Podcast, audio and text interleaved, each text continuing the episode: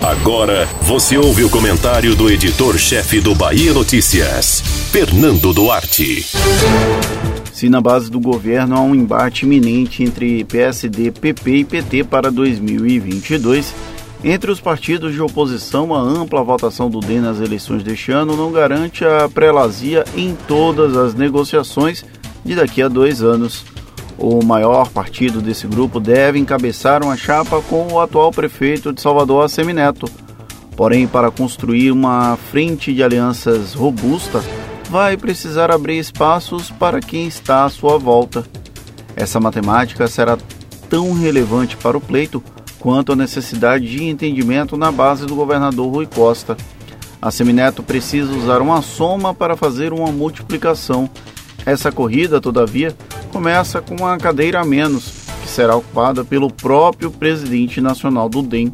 Sobram as vagas de vice e de senador, com a necessidade de agradar aos atuais aliados, ao mesmo tempo em que flerta para atrair as legendas do lado oposto, como talvez o PSD ou o PP, que podem sair machucados na guerra silenciosa entre eles.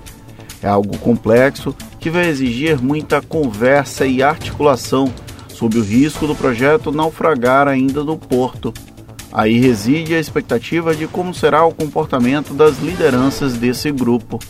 O MDB, por exemplo, pode ter sofrido uma retração contínua ao longo dos anos, mas ganhou fôlego ao sair vitorioso em municípios como Feira de Santana e Vitória da Conquista, os dois maiores colégios eleitorais do interior do estado.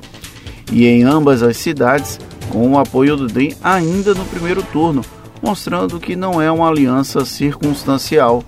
Mesmo com o enfraquecimento da sigla em meio ao turbilhão envolvendo o clã Vieira Lima, o partido é enraizado nos rincões e peça importante da cena política.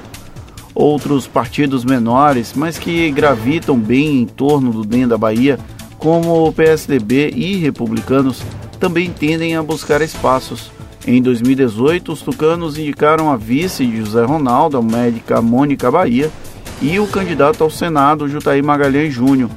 Já o Republicanos chegou a tensionar apesar de no fim optar por garantir eleições no legislativo, mas nada os impede de voos mais altos no próximo pleito.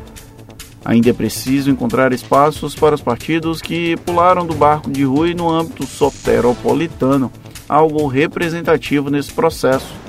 PL e PDT vão querer ser lembrados e isso pode dificultar que a conta feche para agregar todos os aliados em um mesmo projeto tanto os recém-chegados quanto os mais antigos. É um malabarismo necessário para garantir competitividade do ponto de vista político. As habilidades de Assemineto serão então colocadas à prova mais uma vez. Você ouviu o comentário do editor-chefe do Bahia Notícias, Fernando Duarte.